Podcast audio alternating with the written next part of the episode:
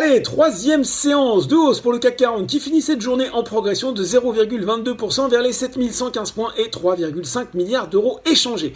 On a pris quand même connaissance aujourd'hui hein, d'une inflation de 5,1% sur un an dans la zone euro en janvier. C'est un nouveau record après plus 5% en décembre, preuve que la hausse des prix est une réalité aussi de ce côté de l'Atlantique, ce qui euh, va compliquer hein, la tâche de la BCE qui se réunit demain.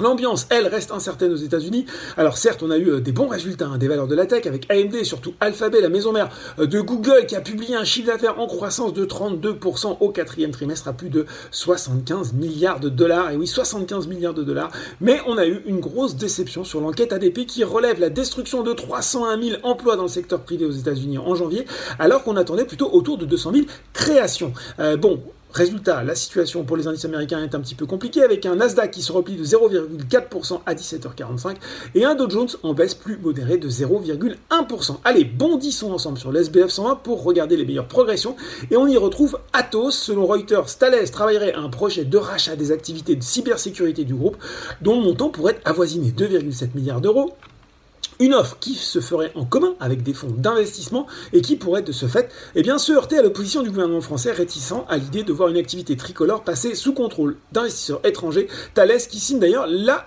plus forte baisse du CAC 40. Derrière, eh bien, Solvay avait la bonne formule. Le chimiste bénéficie notamment d'un coup de pouce de Société Générale, passé de vendre à conserver sur le titre. Ça va bien aussi pour Albioma et Eurofin Scientifique.